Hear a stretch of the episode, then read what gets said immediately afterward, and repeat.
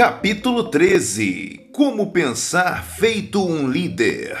Lembre-se, uma vez mais, de que você não é puxado para os altos escalões do sucesso. Ao contrário, você é elevado pelos que trabalham a seu lado e abaixo de você.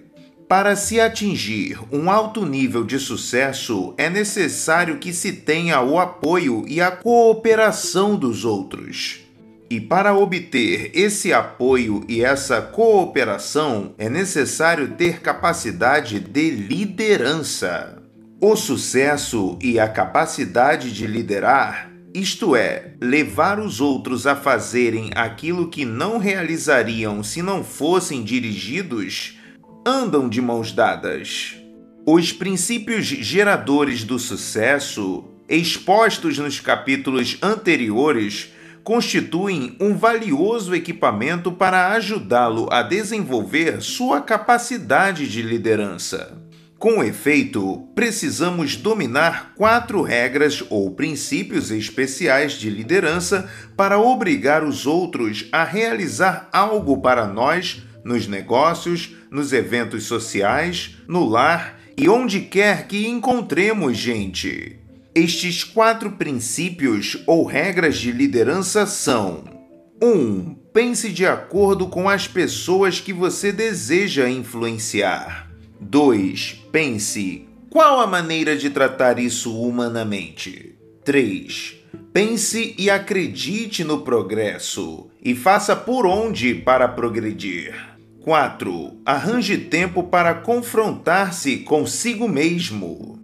A prática dessas regras dá resultado. Empregando-as nas situações de todos os dias, você acaba com o mistério contido na palavra dourada liderança.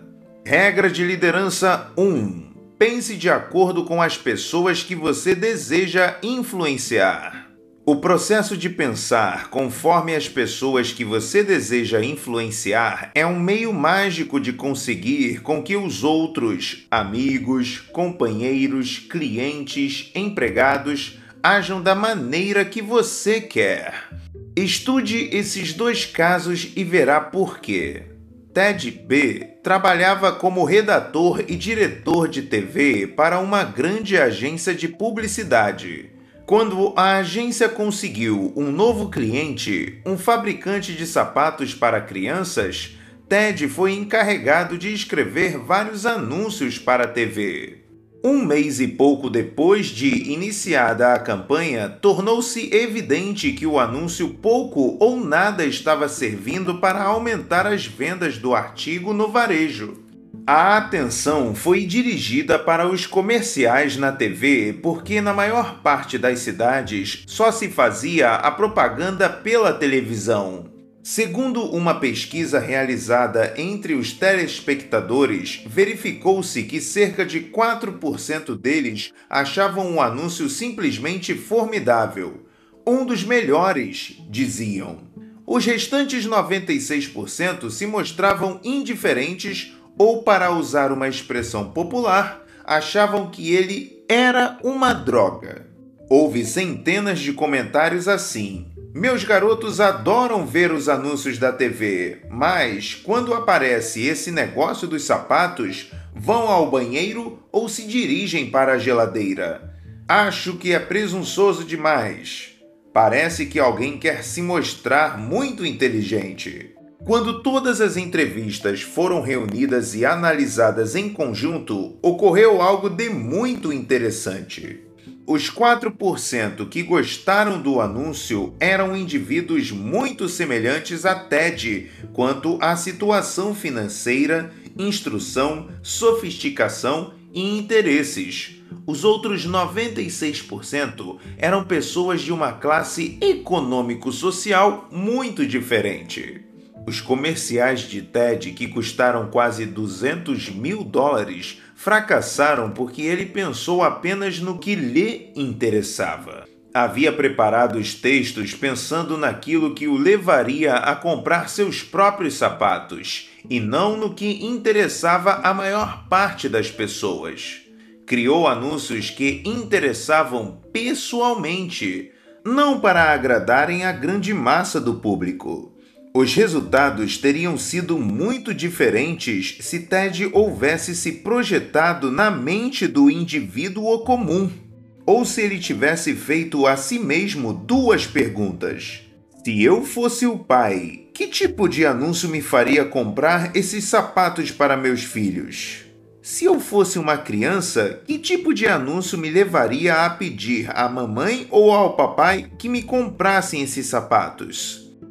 Por que Joan fracassou no comércio varejista? Joan é uma garota de 24 anos, inteligente, bem educada e atraente. Recém-saída da faculdade, conseguiu um cargo de assistente de compras numa loja que vende roupas a preços módicos trouxe muitas boas recomendações. Uma das cartas dizia: Joan é ambiciosa, tem talento e entusiasmo. Acho que vai fazer um grande sucesso. Acontece, porém, que Joan não fez sucesso algum. Depois de apenas oito meses, deixou o emprego em busca de outro tipo de trabalho. Eu conhecia seu patrão e, um dia, perguntei-lhe o que havia acontecido. Joan é uma ótima garota e tem ótimas qualidades, disse ele, mas tem uma grande limitação. Qual? perguntei. Bem, Joan está sempre comprando as mercadorias de que gostava, mas que os clientes não apreciavam. Escolhia modelos, cores, materiais e preços que lhe agradavam, sem se colocar na pele dos que fazem compras aqui. Quando eu lhe sugeria que talvez determinados artigos não servissem, dizia: Oh, eles vão adorar isso, tenho certeza. Acho que vamos vender tudo num instante. Joan foi educada num ambiente de alta classe, acostumou-se a exigir qualidade sem se importar com o preço. O que ela não podia era ver como seria se vestir através dos olhos das pessoas de menor poder aquisitivo, daí não servirem os artigos que comprava.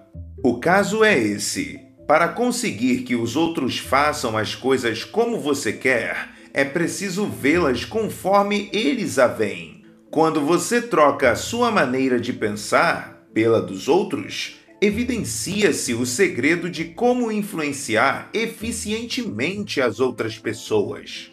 Um amigo meu, vendedor de grande sucesso, contou que passa um bocado de tempo prevendo como os clientes reagirão ao que ele vai apresentar.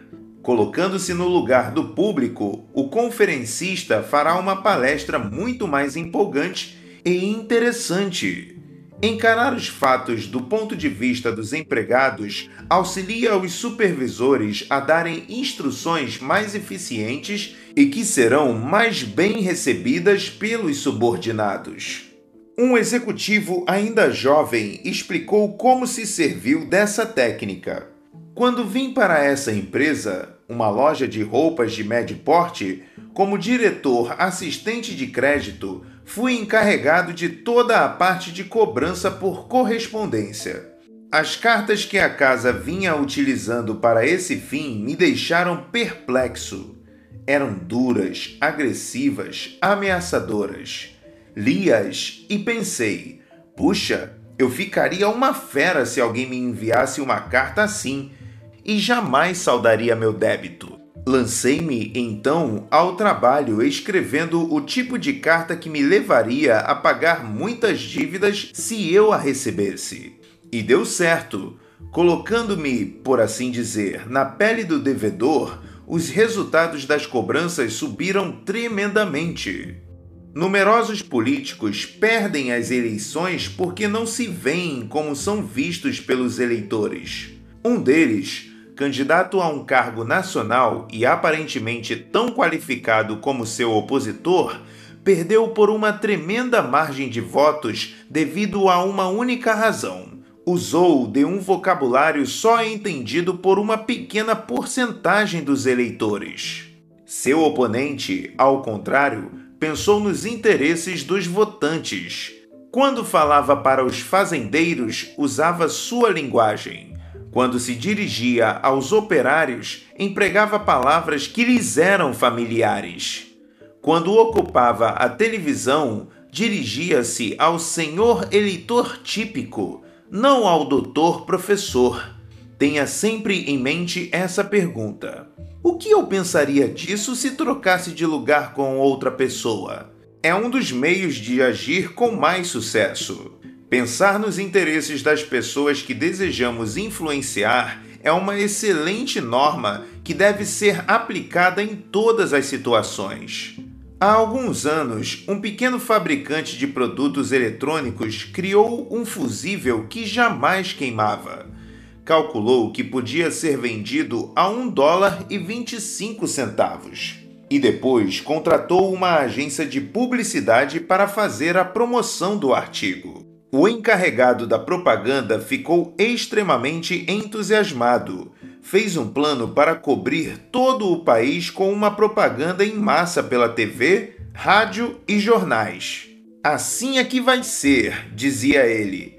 Havemos de vender 10 milhões no primeiro ano. Seus consultores pediram-lhe que fosse mais cauteloso, explicando que os fusíveis não constituem um artigo popular, que não possuem nenhum aspecto romântico e que o público quando os compra, deseja que sejam o mais barato possível. E diziam: por que não usar revistas escolhidas para vendê-los nas classes de maiores possibilidades econômicas? Não foram, porém, atendidos, e a campanha em massa foi iniciada apenas para, seis semanas após, ser cancelada devido aos resultados desapontadores. O mal foi que o executivo de promoções encarou os custosos fusíveis com seus olhos sob a perspectiva de um indivíduo que ganhava 75 mil dólares por ano. Deixou de ver o produto com os olhos do grande público, de rendas anuais entre 9 e 15 mil dólares. Tivesse ele se colocado nessa posição, teria percebido a sabedoria de dirigir a promoção feita para os grupos de renda superior, o que evitaria os prejuízos. Desenvolva a força de pensar de acordo com as pessoas que você deseja influenciar. O exercício a seguir lhe servirá de ajuda. Habitue-se a pensar colocando-se no lugar dos outros. Situação: ao dar instruções de trabalho a alguém, para melhores resultados, pergunte-se: encarando isso do ponto de vista de alguém para quem o assunto é novo, será que fui claro? Situação: ao escrever um anúncio, para melhores resultados, pergunte-se: como eu reagiria diante desse anúncio se fosse um possível cliente? Situação: ao falar no telefone, para melhores resultados, pergunte-se: se eu fosse a pessoa que está do outro lado, que pensaria de minha voz e de minha maneira de falar? Situação: ao dar um presente. Para melhores resultados, pergunte-se: esse tipo de presente agrada a mim ou a ele? Geralmente a diferença é enorme. Situação: ao dar ordens. Para melhores resultados, pergunte-se: eu cumpriria com prazer essas ordens se me fossem dadas pelo modo como eu as dou aos outros? Situação: ao castigar uma criança, para melhores resultados, pergunte-se: se eu fosse a criança, considerando sua idade, experiência, emoções, como reagiria a esse castigo? Situação: ao tratar de sua aparência. Para melhores resultados, pergunte-se: que pensaria eu de meu superior se ele estivesse vestido conforme estou? Situação: ao preparar um discurso. Para melhores resultados, pergunte-se: considerando o nível e os interesses do auditório, o que eu pensaria dessa observação? Situação: ao receber alguém, para melhores resultados, pergunte-se: se eu fosse meu hóspede, que tipo de comida, música e diversões preferiria? 1. Um, considere a situação da outra pessoa. Em outras palavras, coloque-se no lugar dela. Lembre-se de que os interesses, as posses, a inteligência e a educação podem ser completamente diversos dos seus. 2. Agora pergunte-se: como eu reagiria se me encontrasse na situação dela? Para o que quer que seja que você deseje que ela faça. 3. Proceda, então, conforme você procederia se fosse a outra pessoa. Regra de liderança 2. Pense: qual a maneira de tratar isso humanamente? As pessoas usam meios diversos para alcançar as situações de liderança. Um deles é assumir a posição de ditador. O ditador toma todas as decisões sem consultar aos que elas afetam. Recusa-se a ouvir o ponto de vista de seus subordinados porque, talvez, no fundo, tem receio de que estejam certos, o que faria com que ele perdesse a pose. Os ditadores não duram muito. Os empregados, durante algum tempo, podem fingir que lhes são leais, mas em breve sobrevém a agitação, o mal-estar. Os melhores auxiliares abandonaram-no e os que ficaram reúnem-se para conspirar contra o tirano. O resultado é que a organização deixa de funcionar corretamente.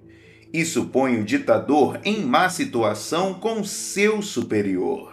A segunda técnica da liderança é o processo frio, mecânico, do indivíduo que se considera um livro de regras e que tudo faz de acordo com o livro. Não reconhece que qualquer regra, política ou plano nada mais é do que um guia para os casos comuns esse suposto líder trata os seres humanos como se fossem máquinas.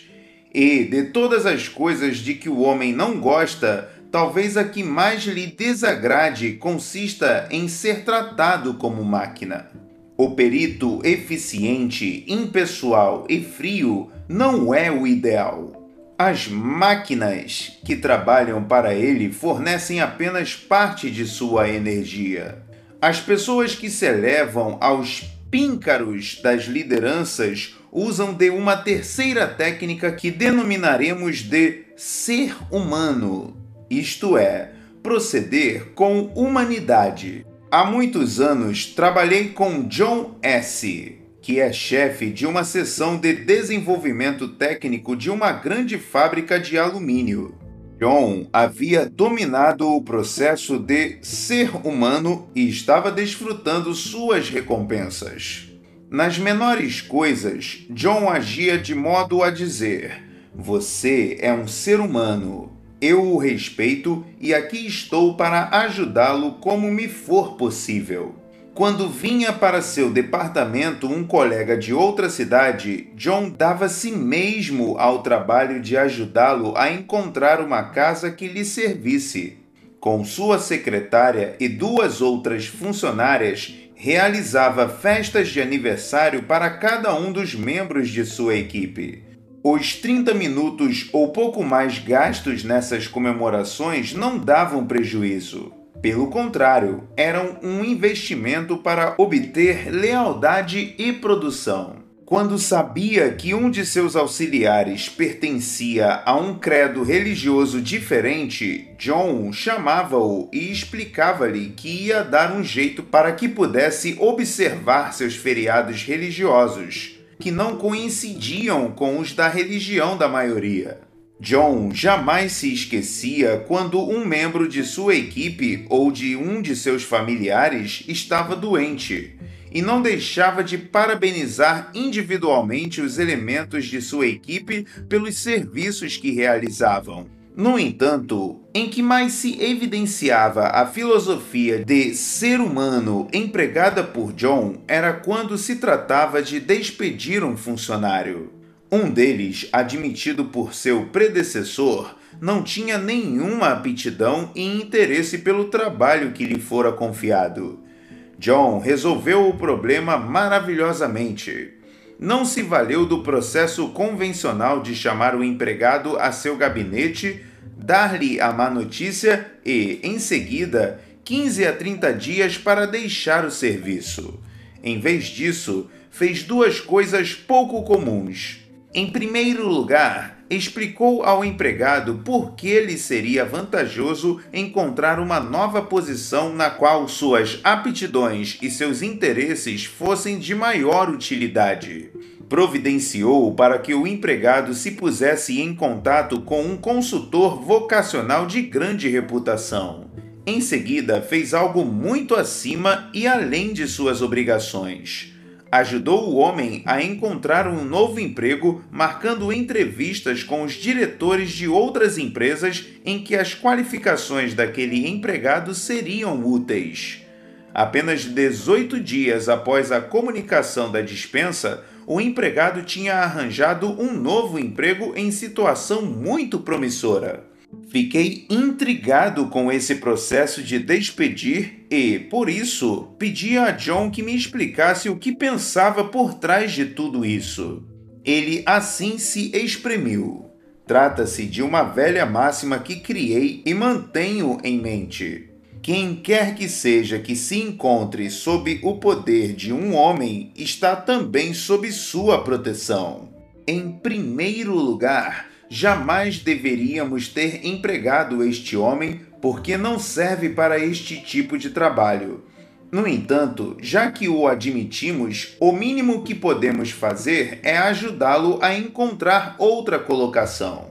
Qualquer pessoa, explicou ele, pode admitir um homem, mas a prova de liderança está no modo de despedir. O fato de eu haver ajudado aquele empregado a se colocar antes de nos deixar criou um sentimento de segurança em todos que trabalham em meu departamento. Mostrei-lhes com um exemplo que ninguém será abandonado na rua enquanto eu estiver aqui. Não se iluda, a técnica da liderança de ser humano empregada por John foi compensadora. Não provocou comentários John recebeu o máximo de apoio de todos e conseguiu a máxima segurança no trabalho porque deu a seus subordinados o máximo de segurança. Há mais ou menos 15 anos, tornei-me grande amigo de um camarada que chamarei Bob W. Atualmente, Bob tem quase 60 anos. Lutou para vencer, com uma instrução desordenada e sem dinheiro. Bob ficou desempregado em 1931, mas sempre foi muito ativo. Sem poder ficar parado, montou uma loja de estofamento na garagem de sua casa. Graças a seus incansáveis esforços, o negócio progrediu e tornou-se uma moderna fábrica de estofamento para móveis com mais de 300 empregados. Bob ficou milionário Dinheiro e questões materiais não o preocupavam mais. Mas Bob também era rico sob outros aspectos. Era um milionário em amigos, alegria e satisfação. Das muitas qualidades de Bob, se destaca seu tremendo desejo de ajudar os outros. Bob é humano e especialista em tratar as pessoas da maneira pela qual os seres humanos gostam de ser tratados. Um dia, Bob e eu estávamos conversando sobre o modo de censurar os outros. O processo humano pelo qual Bob faz isso constitui uma fórmula mestra. Eis como ele a expõe. Não creio que você encontre alguém que me considere um sujeito mole eu dirijo um negócio e quando algo não anda bem, eu ponho as coisas na linha. Mas o importante é a maneira pela qual o faço. Se os empregados estão trabalhando errado ou cometendo um engano, tomo o duplo cuidado de não ferir seus sentimentos e de não fazer com que se julguem diminuídos ou perturbados. Para isso, emprego quatro etapas muito simples. Primeira, falo com eles em particular. Segunda, elogio o que estão fazendo bem feito. Terceira, mostro a eles como podem fazer melhor naquele momento e ajudo-os a encontrar o um meio de fazer. Quarta, elogio-os de novo quando conseguem melhorar. E essa fórmula de quatro etapas dá certo. Quando a aplico, o pessoal me agradece porque eu descobri exatamente o processo que lhe agrada. Quando o homem sai deste escritório, está convencido não só de que é muito bom, mas de que ainda pode ficar melhor. Durante toda a minha vida, tenho confiado nas pessoas, e quanto melhor eu as trato, mais coisas boas me acontecem. Honestamente, nada planejado nesse sentido. As coisas acontecem por si. Vou dar um exemplo. Há mais ou menos cinco ou seis anos, um de meus operários veio trabalhar bêbado. Imediatamente houve uma agitação na fábrica. Parece que o camarada tinha apanhado um latão de 15 litros de verniz e estava espalhando por toda parte. Os outros operários tiraram o latão de suas mãos e o superintendente da fábrica botou-o para fora. Eu saí e o encontrei sentado no chão, encostado no muro, numa espécie de estupor. Ajudei-o a se levantar, coloquei-o em meu carro e levei-o para sua casa. A mulher dele ficou desvairada. Procurei acalmá-la, dizendo-lhe que tudo acabaria bem, mas ela replicou: Oh, mas o senhor não entende. Senhor W não admite que ninguém vai trabalhar bêbado. Jim perdeu o emprego. E agora, que é que vamos fazer? Eu lhe disse que Jim não seria despedido. Ela me perguntou como é que eu sabia, ao que respondi: Eu sei porque eu sou o Senhor W. Ela quase desmaiou eu lhe disse que tudo faria para ajudar Jean na fábrica e esperava que ela fizesse o mesmo em casa. Que apenas o mandasse trabalhar na manhã seguinte. Quando regressei à fábrica, dirigi-me para o departamento em que Jim trabalhava e falei a seus companheiros. Vocês hoje presenciaram um fato muito desagradável, mas eu quero que o esqueçam. Jim voltará amanhã Sejam bondosos com ele. Durante todo esse tempo, ele tem sido bom operário e temos a obrigação de lhe dar mais uma oportunidade. Jim entregou-se ao trabalho e sua bebedeira nunca mais foi um problema. Logo esqueci o incidente. Jim, não. Há dois anos, a diretoria do sindicato local enviou alguns homens para orientar os contratos. Suas imposições eram simplesmente irreais e espantosas. Jim, o pacato e humilde Jim, transformou-se subitamente num líder.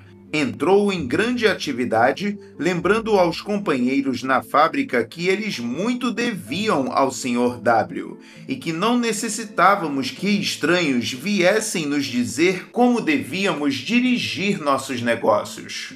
Os intrusos partiram e continuamos a fazer nossos contratos como de hábito, amigavelmente. E isso graças a Jim. Eis dois exemplos para que, utilizando o processo de ser humano, você se torne um líder melhor. Primeira, todas as vezes que você se vir face a face com uma questão difícil que envolva pessoas, pergunte-se: qual a maneira mais humana de tratar esse assunto? Pondere isso quando houver desacordo entre seus subordinados ou quando um empregado criar um problema. Lembre-se de que a fórmula de Bob W para ajudar os outros corrige-lhes os erros. Não seja sarcástico, não seja cínico, não humilhe os outros. Evite ter de colocar outra pessoa no lugar que já é de alguém. Pergunte: qual o modo humano de tratar as pessoas? Isso sempre lhe será proveitoso. Às vezes mais cedo, às vezes mais tarde, mas sempre. Uma segunda maneira de tirar proveito da regra de ser humano é demonstrar, por meio de suas ações, que você coloca as pessoas em primeiro lugar. Mostre-se interessado pelo que seus subordinados fazem fora do trabalho. Trate a todos com dignidade. Lembre-se de que o principal objetivo da vida é gozá-la. Como regra geral, quanto mais interessado você se mostrar por uma pessoa, mais ela produzirá para você. E essa produção é o que impele para um sucesso cada vez maior. Facilite o acesso de seus subordinados elogiando-os sempre que puder junto a seu superior. É um velho costume nos Estados Unidos admirar o indivíduo que se coloca ao lado dos indefesos. Seus subordinados apreciarão o que você estará fazendo por eles e serão cada vez mais leais a você. E não receie que, por isso, você se torne menos importante ante os olhos de seu chefe. Pelo contrário, o homem grande o bastante para ser humilde evidencia mais confiança do que o inseguro que é compelido a chamar a atenção para o que faz. Um pouco de modéstia vai longe. Não perca uma oportunidade para elogiar pessoalmente seus subordinados elogios por sua cooperação. Louve-os pelo trabalho extra que estão realizando. O elogio é o maior incentivo que se pode dar a alguém e nada custa. Além disso, mais de um candidato poderoso e conhecido tem sido derrotado por um voto. Você jamais sabe quando seus subordinados inverterão a situação vindo em seu auxílio. Habitue-se a elogiar as pessoas. Agrade-as da forma correta. Seja humano. Regra de liderança 3. Pense e acredite no progresso e faça por onde progredir. Uma das coisas mais elogiosas que pode ser dita a seu respeito é: ele foi feito para progredir. É o homem indicado para fazer isso. Em todos os terrenos são promovidos os indivíduos que acreditam no progresso e fazem por onde progredir. Há escassez de líderes, de verdadeiros líderes. Os estacionários, do tipo tudo vai muito bem, para que mudar? São muito mais numerosos do que os progressistas, gente que acha que há sempre algo a fazer para melhorar as coisas. Junte-se à elite de liderança. Habitue-se a olhar para a frente. Há duas coisas especiais que você pode fazer para desenvolver seus hábitos progressistas. 1. Um, pense em aperfeiçoar tudo o que você fizer. 2. Pense em manter o melhor padrão em tudo o que você fizer. Há alguns meses, o presidente de uma pequena empresa me pediu que o ajudasse a tomar uma importante decisão. Ele próprio havia iniciado o negócio e tinha funcionado até então como gerente de vendas. Agora que já possuía sete vendedores, pretendia promover um deles ao posto de gerente. Depois de muito escolher, havia reduzido a três o número de candidatos à promoção. Todos eles eram igualmente habilitados no que se referia à experiência e capacidade. Minha tarefa consistia em passar um dia trabalhando com cada um desses homens e depois relatar minha opinião sobre qual deles seria o mais qualificado para dirigir o grupo. Cada um deles foi informado que seria procurado por um consultor a fim de discutirem a situação do mercado de vendas. É claro que nenhum sabia qual o verdadeiro motivo de minha presença. Dois dos rapazes reagiram de maneira muito semelhante. Ficaram embaraçados com minha presença. Pareciam sentir que eu me achava ali para alterar tudo. Eram, ambos, verdadeiros defensores do status quo. Aprovaram tudo o que estava sendo feito. Fiz-lhes perguntas sobre as áreas que eram abrangidas, o programa de lucros, o material para a promoção das vendas, enfim, sobre todas as facetas do mercado. Mas a tudo o que eu inquiria, a resposta era sempre a mesma: tudo está ótimo. Sobre determinados pontos, esses homens explicavam por que não se podia nem se devia mudar o modo o que estava sendo feito. Em suma, ambos desejavam que tudo continuasse como estava. Ao me deixar no hotel, um deles falou: Não sei exatamente por que o senhor passou o dia todo comigo, mas diga ao senhor M que, para mim, tudo está muito bem conforme está.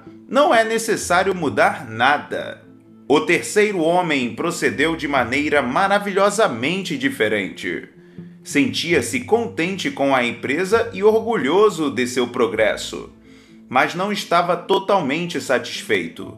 Desejava fazer melhorias. Durante todo o dia, esse terceiro vendedor expôs ideias para arranjar novos negócios, para melhor servir aos clientes, para economizar tempo, para rever o plano de compensação a fim de se obter um maior incentivo de modo que tanto ele como a empresa ganhassem mais. Havia esquematizado uma nova campanha de publicidade em que vinha, em que vinha pensando. Quando nos separamos, sua última observação foi: Gostei muito de poder contar minhas ideias a alguém. Estamos muito bem aparelhados, mas acredito que ainda podemos ficar melhor. É claro que recomendei este terceiro homem foi uma recomendação que coincidia perfeitamente com o que pensava o presidente da empresa. A crença na expansão, na eficiência, em novos produtos, novos processos e melhores escolas aumenta a prosperidade. Acredite no progresso, progrida e você será um líder.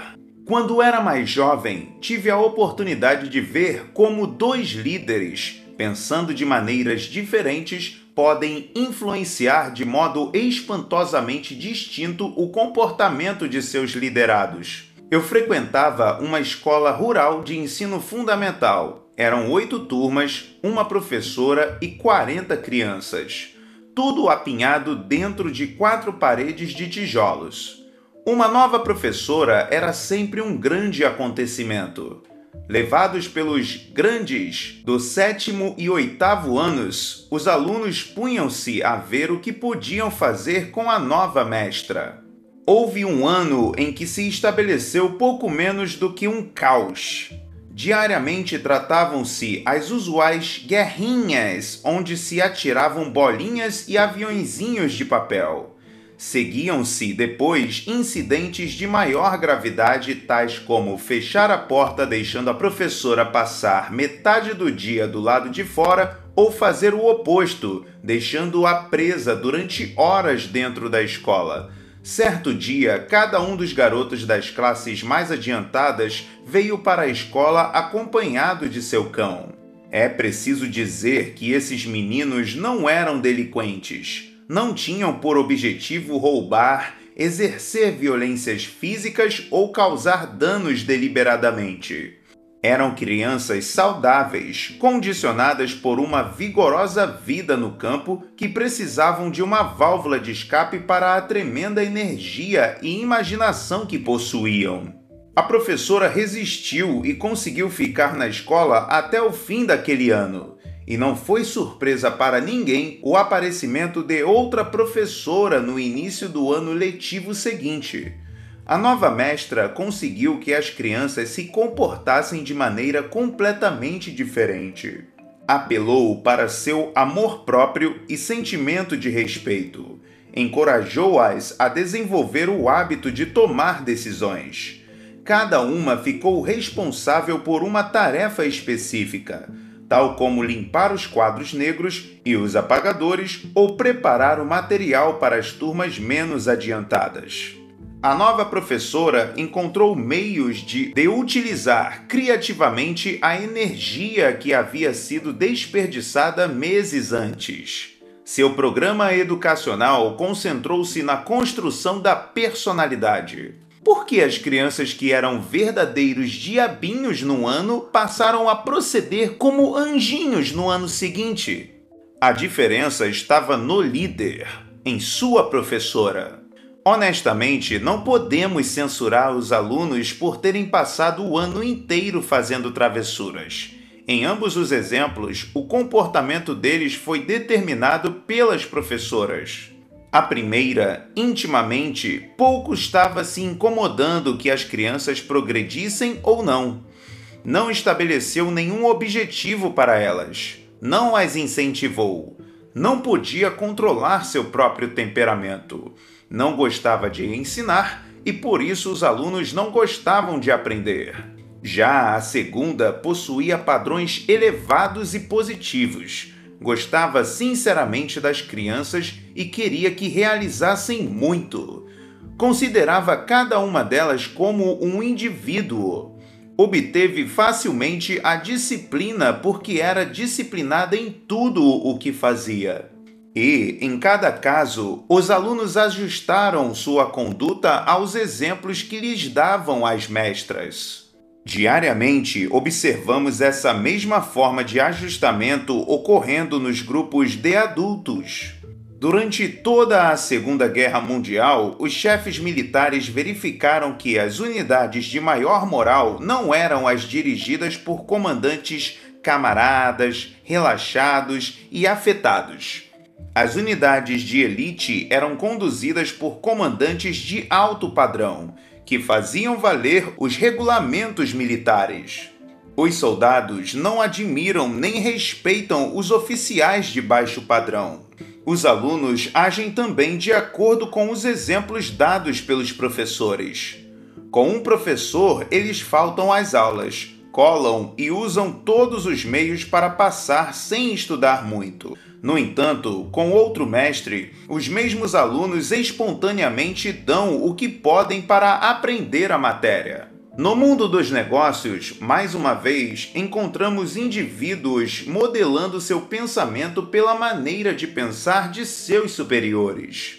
Estude de perto um grupo de empregados. Observe seus hábitos, suas maneiras, suas atitudes em relação à empresa, sua ética e seu autocontrole. Depois, compare tudo isso com o procedimento dos chefes e você descobrirá espantosas semelhanças.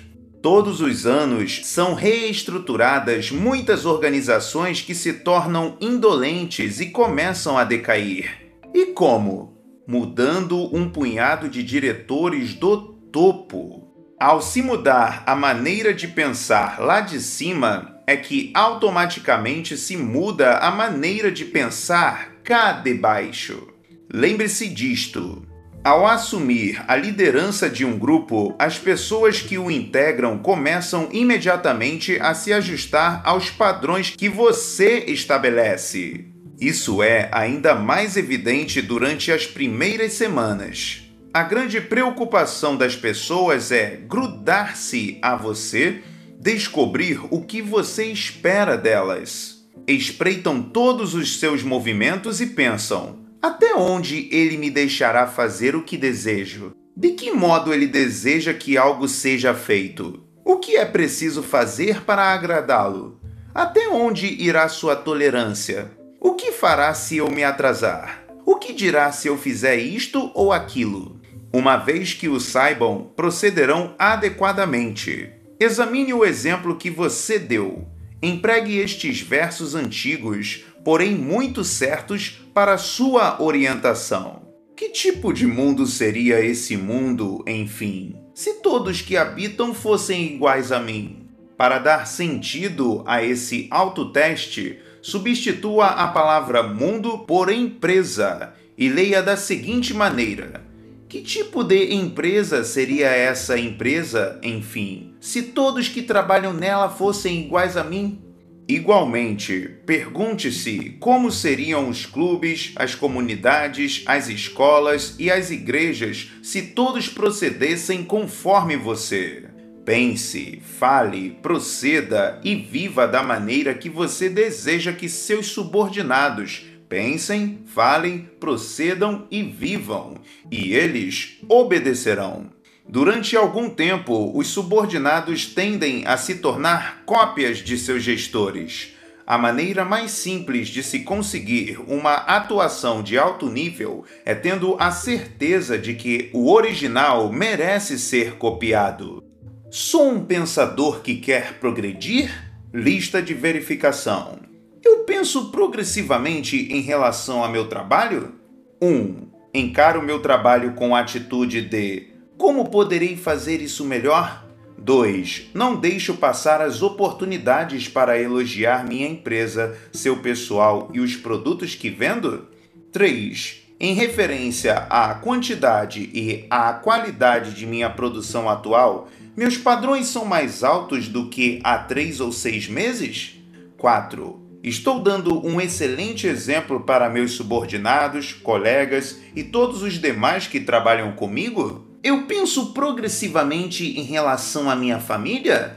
1. Um, minha família é mais feliz hoje do que há três ou seis meses? 2. Estou seguindo um plano para melhorar o padrão de vida de minha família? 3. Minha família tem grande variedade de atividades estimulantes fora de casa? 4. Dou a meus filhos o exemplo do indivíduo que deseja progredir? Eu penso progressivamente em relação a mim mesmo? 1. Um, posso honestamente dizer que, hoje, valho mais do que há três ou seis meses? 2. Estou seguindo um programa de autoaperfeiçoamento para aumentar meu valor perante os outros? 3. Tenho em mira objetivos para, pelo menos, daqui a 5 anos? 4 Sou um incentivador em todas as organizações ou todos os grupos a que pertenço? Eu penso progressivamente em relação à minha comunidade?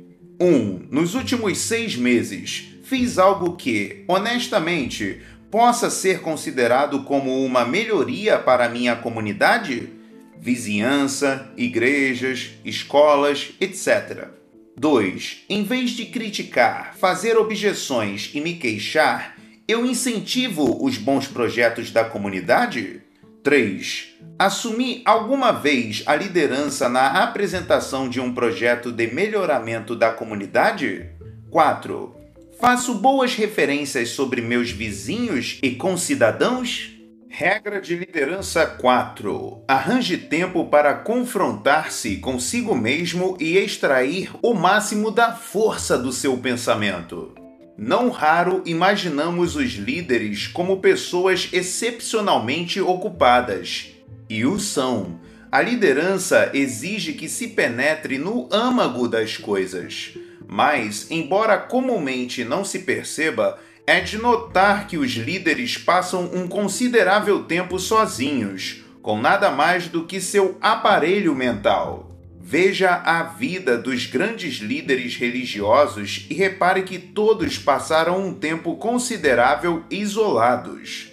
Moisés isolava-se frequentemente, às vezes por demorados períodos. O mesmo se dava com Jesus, Buda, Confúcio, Maomé, Gandhi, Todos os mais notáveis líderes religiosos da história viveram muito tempo em solidão, longe das distrações da vida. Também os líderes políticos, os que, para o bem ou para o mal, deram a última palavra na história, ganhavam intimamente isolando-se. É interessante pensar se Franklin D. Roosevelt teria desenvolvido suas incomuns capacidades de liderança se não houvesse despendido tanto tempo sozinho com poliomielite.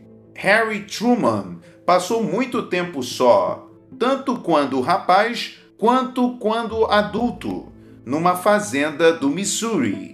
É muito possível que Hitler jamais houvesse adquirido o poder se não tivesse passado meses sozinho na prisão onde teve tempo para elaborar o Mein Kampf, aquele perverso plano para o domínio do mundo e que conquistou os alemães no momento de cegueira. Muitos dos líderes do comunismo que se mostraram tão diplomaticamente habilidosos, Lenin, Stalin, Marx e vários outros, passaram muito tempo na prisão, onde puderam, sem se distrair, planejar suas ações futuras. As principais universidades exigem que os professores lecionem no máximo de 5 horas por semana, a fim de que tenham tempo para pensar. Muitos diretores das principais empresas ficam o dia todo cercados pelos assistentes, secretárias, telefones e relatórios. Acompanhe-os, porém, durante 168 horas por semana e 720 horas por mês e descobrirá que passam uma porção espantosa de tempo pensando ininterruptamente. A questão é esta: as pessoas bem-sucedidas em qualquer área precisam de tempo para conferenciarem consigo mesmas. Os líderes usam a solidão para reunir as partes de um problema, para imaginar as soluções, para planejar e, numa palavra, para se dedicar ao superpensamento. Muitos fracassam ao tentar conseguir o poder criativo da liderança porque se comparam a toda a gente e com todas as coisas, menos consigo mesmos. Você conhece muito bem esse tipo de pessoa. É o camarada que faz grandes caminhadas para não ficar sozinho. Vai aos extremos para se cercar de gente. Não aguenta ficar sozinho no escritório, por isso põe-se a andar para ver outras pessoas. Raramente passa as noites sozinhos. Sente-se compelido a falar com alguém a qualquer hora que se encontre desperto. Devora uma enorme dieta de conversa fiada e boatos. Quando esse indivíduo é forçado pelas circunstâncias a estar fisicamente só, encontra meios de não ficar mentalmente isolado. Nessas ocasiões, recorre à televisão, aos jornais, ao rádio, telefone, internet, que lhe substituirão o processo de pensar. Ei, senhora televisão, senhor jornal, ocupem minha mente por mim. Tenho receio de ocupá-la com meus próprios pensamentos. O senhor não posso ficar só, evita pensar. Mantenha a mente apagada Psicologicamente, tem medo dos próprios pensamentos. À medida que o tempo passa, vai ficando cada vez mais superficial. Faz uma porção de coisas mal orientadas. Não consegue criar uma firmeza de propósitos e estabilidade pessoal. Ignora, infelizmente, a superforça que jaz adormecida por trás de sua fronte. Não seja do tipo que não pode ficar sozinho. Os líderes de sucesso exploram sua superforça isolando-se. Você também pode fazer o mesmo. Vejamos de que modo. Como parte de um programa profissional, pedi aos alunos que se isolassem durante uma hora por dia durante duas semanas. Pedi-lhes que se abstraíssem de todas as distrações e que pensassem construtivamente em tudo o que lhes viesse à mente. No fim dessas duas semanas, cada aluno informou que a experiência havia se mostrado espantosamente prática e digna de ser feita. Uma pessoa declarou que antes da experiência do isolamento estava a ponto de romper relações com o diretor de uma outra empresa. Mas, depois de ver as coisas claramente, encontrou a causa do problema e a maneira de corrigi-la. Outras relataram que haviam resolvido problemas referentes aos mais variados assuntos, tais como mudança de emprego, dificuldades matrimoniais, compra de uma casa e escolha de colégio para uma criança de 10 anos. Todos os alunos declararam com entusiasmo que haviam aprendido a se conhecer melhor, suas forças e suas fraquezas, do que antes. Descobriram também algo mais que é de grande significação descobriram que as decisões e as observações feitas quando sozinhos, num isolamento orientado, têm a fantástica condição de serem 100% certas. Descobriram que, quando o nevoeiro some, a decisão certa surge clara como cristal. O isolamento orientado é compensador Um dia, há pouco tempo, uma sócia inverteu completamente sua posição num problema difícil. Fiquei curioso porque ela havia mudado de opinião uma vez que se tratava de um problema básico. Sua resposta foi mais ou menos assim: Bom, eu não sabia muito bem o que devíamos fazer. Por isso me levantei esta madrugada às três e meia Preparei uma xícara de café e fiquei sentada no sofá pensando até às sete horas. Agora vejo tudo com muito mais clareza. Portanto, a única coisa a fazer é mudar de posição. E sua nova atitude mostrou que estava completamente certa. Decida agora reservar um pouco do tempo de cada dia, pelo menos 30 minutos, inteiramente para você. Talvez a melhor hora seja bem cedinho, pela manhã, antes que você se veja cercado de gente. Ou talvez a noite seja melhor. O importante é escolher uma hora em que sua mente esteja fresca e em que você possa se ver livre de qualquer distração. Você pode utilizar esse tempo para pensar de duas maneiras: dirigida e não dirigida. Para pensar de maneira dirigida, reveja o principal problema que você tem pela frente. Na solidão, sua mente estudará o problema com objetividade e lhe dará a resposta certa. Para pensar de maneira não dirigida, basta deixar que sua mente escolha, ela própria, o objeto de suas reflexões. Nesses momentos, seu subconsciente retira do banco da memória o que é preciso para alimentar o consciente. O pensamento não dirigido é muito mais útil no auto-julgamento. Ajuda-lhe a considerar questões fundamentais do tipo: como poderei fazer isso melhor? Que devo fazer a seguir? Lembre-se de que pensar é a principal tarefa do líder. E a melhor preparação para a liderança é o pensamento. Passe todos os dias alguns momentos de isolamento orientado e pense em alcançar o sucesso. Resumo: para ser um líder mais eficiente, ponha essas quatro regras de liderança a trabalhar para você. 1. Um, pense conforme pensam as pessoas que você deseja influenciar.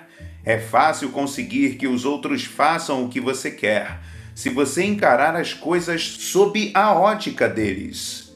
3. Antes de agir, pergunte a si mesmo: o que eu pensaria disso se me achasse no lugar da outra pessoa? 2. Aplique a regra de ser humano no trato com as outras pessoas. Pergunte-se: qual a maneira de tratar isso humanamente? Em tudo o que você fizer, demonstre que coloca em primeiro lugar as outras pessoas. Dê aos outros o tipo de tratamento que você gostaria de receber. Você será recompensado. 3. Pense e acredite no progresso e faça por onde progredir. Pense em aperfeiçoar tudo o que você fizer. Pense em alcançar o melhor padrão em tudo o que você fizer. Durante algum tempo, os subordinados tendem a se tornar cópias de seus chefes. Tenha certeza de que o original merece ser copiado. Faça disso uma resolução pessoal. Em casa, no trabalho e na comunidade, agirei sempre querendo progredir. 4. Arranje tempo para confrontar-se consigo mesmo e extrair o máximo da força de seu pensamento. O isolamento orientado compensa. Use-o para liberar sua força criativa. Utilize-o a fim de encontrar soluções para os problemas pessoais e profissionais. Portanto, dedique algum tempo do dia apenas para pensar Empregue a técnica de pensar que todos os grandes líderes usam. Compare-se consigo mesmo. Como usar o poder de pensar grande nas mais críticas situações da vida? Há força em pensar grande, mas isso é muito fácil de esquecer. Quando você chega a uma situação bastante difícil, há o perigo de que seu pensamento diminua de extensão. E, quando isso acontece, você perde. Oferecemos a seguir algumas breves normas para que você se mantenha firme quando for tentado a adotar uma atitude inferior. Talvez você prefira escrever tais normas num cartão para sempre tê-las à mão. Quando uma pessoa mesquinha tentar impedir que você progrida, pense grande. É certo que há muita gente que deseja que você perca, experimente o infortúnio ou seja repreendido. Mas essa gente não será capaz de afetá-lo se você se lembrar destas três coisas. 1. Um, você vence quando se recusa a lutar contra gente pequena. Brigar com ela faz com que você seja igual a ela. Mantenha-se grande. 2. Conte com o fato de que falarão mal de você. É uma prova de que você está crescendo. 3. Lembre-se de que os faladores são psicologicamente doentes. Seja grande, tenha pena deles. Pense grande o suficiente para ficar imune aos ataques das pessoas insignificantes. Quando você for envolvido por aquele sentimento de eu não tenho o que é preciso, pense grande. Lembre-se: se você pensar que é fraco, ficará fraco. Se pensar que não serve, deixará de servir. Se pensar que é de segunda classe, você o será. Afaste aquela tendência natural de se deixar derrotar usando estas ferramentas. 1. Um, pareça importante. Isso o ajuda a pensar de maneira importante. Sua aparência exterior tem muito que ver com o que você sente em seu interior. 2. Concentre-se no que você tem de vantajoso. Fabrique um anúncio para si mesmo e empregue-o. Aprenda a supervalorizar-se. Conheça seu eu positivo. 3. Ponha os outros em seus respectivos lugares. A outra pessoa é apenas um outro ser humano. Portanto, por que ter medo dela? Pense grande o suficiente para ver quanto você vale realmente. Quando uma discussão parecer inevitável, Pense grande. Resista eficientemente à tentação de discutir e brigar. 1. Um, Perguntando-se: de fato, isto é tão importante que mereça uma discussão?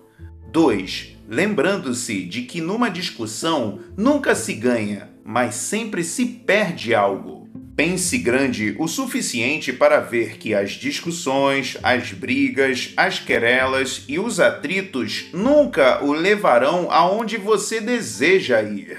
Quando você se sentir derrotado, pense grande. Não é possível alcançar um grande sucesso sem lutas e reveses, mas é possível passar o resto da vida sem derrotas os grandes pensadores reagem aos reveses desta maneira.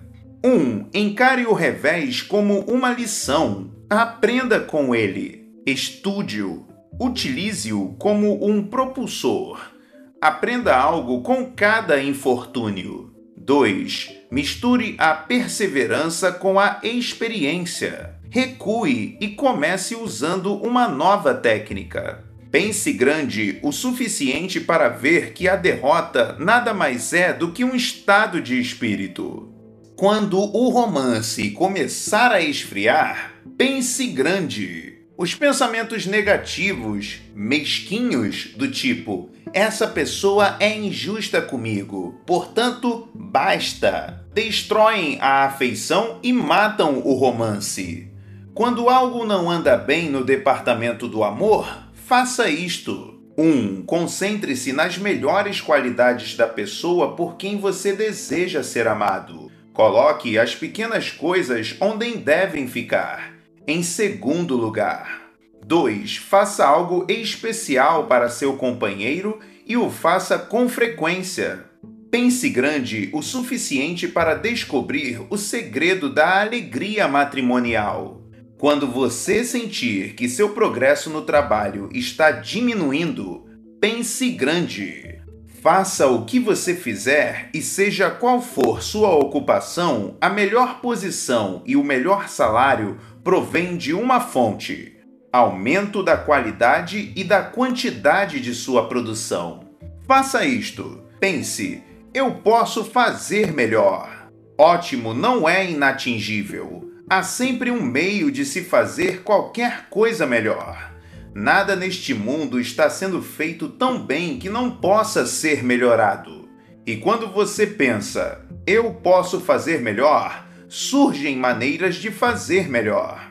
Ao pensar, posso fazer melhor, você aciona sua força criativa.